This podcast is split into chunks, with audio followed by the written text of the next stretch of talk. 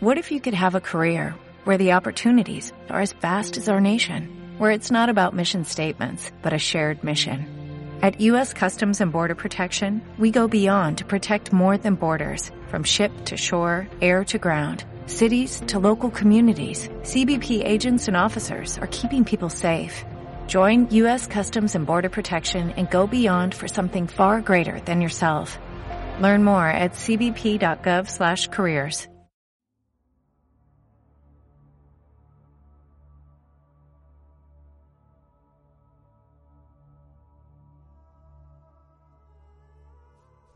Capítulo 7 De los Silmarils y la inquietud de los Noldor.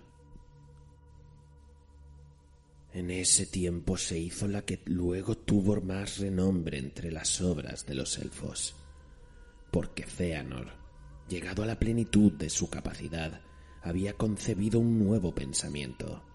O quizás ocurrió que una sombra de presencia le había llegado del destino que se acercaba y se preguntaba cómo la luz de los árboles, la gloria del reino bendecido, podría preservarse de un modo imperecedero. Entonces inició una faena larga y secreta, recurriendo a toda la ciencia y el poder que poseía y sus sutiles habilidades. Y al cabo hizo los Silmarils. Los Silmarils tenían la forma de tres grandes joyas, pero no hasta el fin, cuando regrese Feanor, que pereció antes de que el sol apareciese, y que se sienta ahora en las estancias de espera y no vuelve entre los suyos. No hasta que el sol transcurra y caiga la luna, se conocerá la sustancia de que fueron hechos. Tenía la apariencia del cristal de diamante, y sin embargo era más inquebrantable todavía, de modo que ninguna violencia podía dañarla o romperla en el reino de Arda. No obstante, ese cristal era a los Silmarils lo que es el cuerpo a los hijos de Ilúvatar, la casa del fuego interior, que está dentro de él y sin embargo también en todas sus partes, y que le da vida. Y el fuego interior de los Silmarils lo hizo Feanor con la luz mezclada de los árboles de Valinor, que vive todavía en ellos, aunque los árboles hace ya mucho que se han marchitado y ya no brillan. Por tanto, aun en la oscuridad de las más profundas arcas, los Silmarils resplandecían con luz propia, como las estrellas de Barda, y sin embargo, como si fueran en verdad criaturas vivientes, se regocijaban en la luz y la recibían, y la devolvían con matices aún más maravillosos. Todos los que vivían en Aman sintieron asombro y deleite ante la obra de Feanor, y Barda consagró los Silmarils, de modo que en adelante ninguna carne mortal, ni manos maculadas, ni manada maligno podría tocarlos sin quemarse y marchitarse. Y Mandos predijo que ellos guardaban dentro los destinos de Arda, la tierra, el mar y el aire. El corazón de Feanor estaba estrechamente apegado a esas cosas que él mismo había hecho. Entonces Melkor codició los Silmarils, y le bastaba recordar cómo brillaban para que un fuego le royese el corazón. De allí en adelante, inflamado por ese deseo, buscó ansiosamente y aún más que antes la manera de destruir a Feanor y de poner fin a la amistad entre los Valar y los elfos. Pero ocultó estos propósitos con astucia, y ninguna malicia podía verse en el semblante que mostraba. Mucho tiempo trabajó y lentos al principio y baldios fueron sus afanes. Pero al que siembra mientras le llega a la larga el tiempo de la cosecha, y pronto puede echarse a descansar mientras otros recogen y siembran en vez de él. Aún Melkor encontró oídos que lo escucharan, y algunas lenguas que agrandaran lo que había oído, y sus mentiras pasaron de amigo a amigo como secretos cuyo conocimiento prueba la inteligencia de quien los revela. Amargamente pagaron los Noldor la locura de haberle prestado oídos en los días que siguieron después. Cuando vio que muchos lo aceptaban, Melkor anduvo con frecuencia entre ellos, y junto con las palabras dulces entretejía otras, con tanta sutileza que muchos de los que los escucharan creían al recordarlas que eran pensamientos propios. Conjuraba visiones en sus corazones de los poderosos reinos del Este que podrían haber gobernado a voluntad, y cundió el rumor de que los Valar habían llevado a los Eldar a Aman por causa de los celos, temiendo que la belleza de los Quendi y la capacidad de recreación con que Ilúvatar los había dotado se volverían excesivas y que los Valar no fueran capaces de gobernarlos, mientras los elfos medraban y se extendían por las anchas tierras del mundo. En esos días, aunque los Valar tenían conocimiento de la próxima llegada de los hombres, los elfos nada sabían aún, pues Mangue no lo había revelado. Pero Melkor les habló en secreto de los hombres mortales, viendo cómo el silencio de los Valar podría torcerse para mal. Poco sabía él de los hombres, pues inmerso en sus propios pensamientos musicales, apenas había prestado atención al tercer tema de Ilúvatar. Pero se decía ahora entre los elfos que Mangue mantenía cautivos a los hombres, para que al fin llegaran a suplantar a los elfos en los reinos de la Tierra Media porque advertían los Valar que no les sería tan difícil someter a esta raza de corta vida y más débil, arrebatando así a los elfos el legado que Ilúvatar les reservaba. Poca verdad había en esto, y jamás lograron los Valar tener gran dominio de las voluntades de los hombres. Pero muchos de los Noldor creyeron, o creyeron a medias, estas palabras malignas. Así pues, antes de que los Valar se dieran cuenta, la paz de Valinor fue envenenada. Los Noldor empezaron a murmurar entre ellos, y el orgullo dominó a muchos, que olvidaron cuánto de lo que tenían y conocían era don de los Valar. Fiera ardía la nueva llama del deseo de libertad y de anchos reinos en el corazón ansioso de Feanor, y Melkor sería en secreto porque ese blanco había tenido sus mentiras por destino. Era Feanor a quien odiaba sobre todo, codiciando siempre los Silmarils. Pero a estos no les estaba permitido acercarse, porque aunque Feanor los llevaba en las grandes fiestas, brillaban sobre la frente. En toda otra ocasión estaban celosamente guardados en las cámaras profundas del tesoro de Tirion porque Feanor empezó a amar los Silmarils con amor codicioso, y los ocultaba a todos excepto a su padre y a sus siete hijos. Rara vez recordaba ahora que la luz que guardaban no era la luz de él. Ilustres príncipes fueron Feanor y Fingolfin, los hijos mayores de Fingüe, honrados por todos en Aman, pero ahora se habían vuelto orgullosos y celosos de los derechos y los bienes de cada uno. Entonces Melkor diseminó nuevas mentiras en Eldamar, y a Feanor le llegó el rumor de que Fingolfin y sus hijos planeaban usurpar el trono de Fingüe y el mayorazgo de Feanor, y suplantarlos con anuencia de los Valar, porque disgustaba a los Valar que los Silmarils estuvieran en Tirion y no hubieran sido confiados a ellos. Pero Fingolfin y a Finarfin les dijo Cuidaos, poco amor ha sentido hasta hoy el orgulloso hijo de Miriel por los hijos de Indis.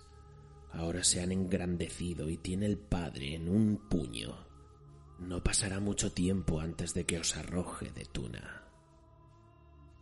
Cuando Melkor vio que estas mentiras ardían con brasas y que habían despertado el orgullo y la cólera entre los Noldor, les habló de las armas, y en ese tiempo los Noldor empezaron a forjar espadas y hachas y lanzas. También hicieron escudos con los signos de muchas casas y clanes que rivalizaban entre sí, y a estos sólo les llevaba fuera del reino. Y de otras armas no hablaban porque cada cual creía que sólo él había recibido la advertencia. Y Feanor hizo una fragua secreta de la que ni siquiera Melkor sabía, y allí templó feroces espadas para él y para sus hijos, e hizo altos yelmos con penachos rojos.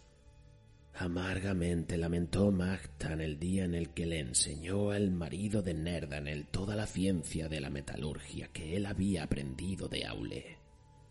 Así, con mentiras y malignos rumores y falsos consejos, Melkor incitó a los Noldor a que lucharan, y de estas disputas llegó con el tiempo el fin de los días ilustres de Valinor y la declinación de su antigua gloria. Porque Feanor empezó ahora a pronunciarse abiertamente contra los Valar, clamando a voces que abandonaría Valinor para volver al mundo de fuera y que libraría a los Noldor del sojuzgamiento si ellos estaban dispuestos a seguirlo. Entonces hubo gran inquietud en Tirion, y Fingüe se sintió perturbado, y convocó a todos sus señores a celebrar consejo. Pero Fingolfin corrió al palacio de Fingüe y se le puso delante diciendo Rey y padre, ¿no refrenarás el orgullo de nuestro hermano, Curfingüe, demasiado bien llamado espíritu de fuego? ¿Con qué derecho habla en nombre de todo nuestro pueblo como si fuera él el rey? Tú fuiste quien ya hace mucho aconsejó a los Quendi que aceptaran el llamamiento de los Valar a Aman. Fuiste quien condujo a los Noldor por el largo camino a través de los peligros de la Tierra Media a la luz de Eldamar. Si no te arrepientes ahora, tienes cuando menos dos hijos que honran tus palabras. Pero mientras todavía hablaba Fingolfin, entró Feanor en la cámara, armado de arriba abajo un yelmo en la cabeza y el costado una poderosa espada. De modo que es como lo había adivinado, dijo. Mi medio hermano se me adelanta al encuentro de mi padre en este como en todo otro asunto. Luego, volviéndose hacia Fingolfin, desenvainó la espada y gritó Fuera de aquí y ocupa el lugar que te cuadra. Fingolfin se inclinó ante Fingüe y sin decir palabra, y evitando mirar a Feanor, abandonó el aposento. Pero Feanor lo siguió y lo detuvo a las puertas de la casa del rey, y apoyó la punta de la brillante espada contra el pecho de Fingolfin.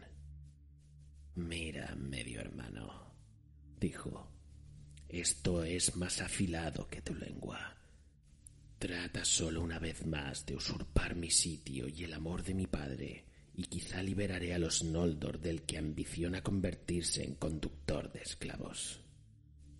Muchos escucharon estas palabras, porque la casa de Fingüe estaba en la gran plaza bajo la Mindon.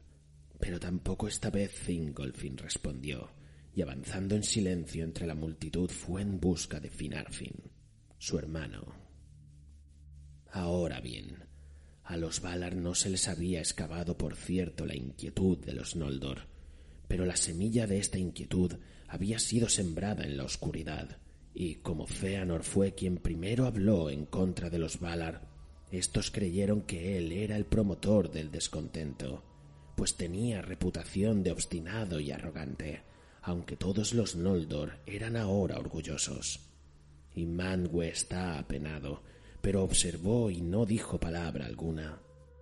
Los Valar habían traído a los Eldar a aquellas tierras sin quitarles la libertad, y eran dueños de morar en ella o de partir, y aunque juzgaran que la partida era una locura, no la impedirían.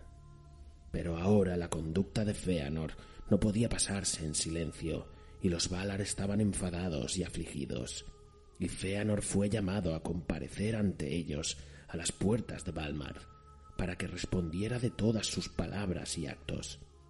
También fueron convocados todos los otros que habían tenido parte en este asunto o algún conocimiento de él, y a Feanor, de pie, ante mandos en el anillo del juicio, se le ordenó que respondiese a todo lo que se le preguntara.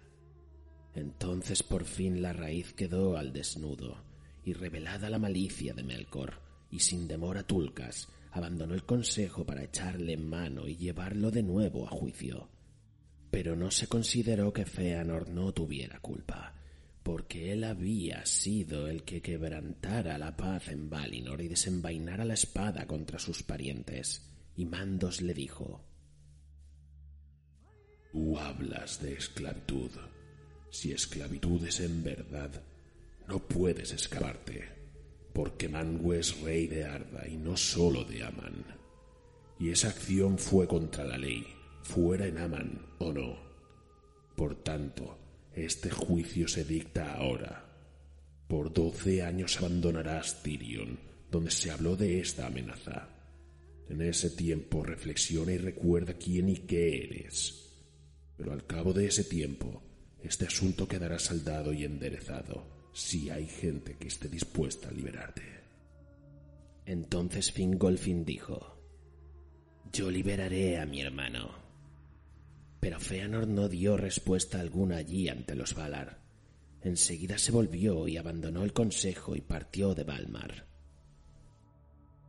Junto con él partieron al destierro sus siete hijos, y al norte de Valinor construyeron una plaza fuerte y cámaras de tesoros, y allí en Formenos se atesoró un gran número de gemas y también armas, y los Silmarils fueron guardados en una cámara de hierro. Allí fue también Fingue, el rey, por causa del amor que profesaba a Feanor, y Fingolfin gobernó a los Noldor en Tirion. Así, las mentiras de Melkor se hicieron verdad en apariencia, aunque Feanor, con su propia conducta, había sido causa de que esto ocurriese, y la amargura que Melkor había sembrado subsistió, y sobrevivió todavía mucho tiempo entre los hijos de Fingolfin y Feanor.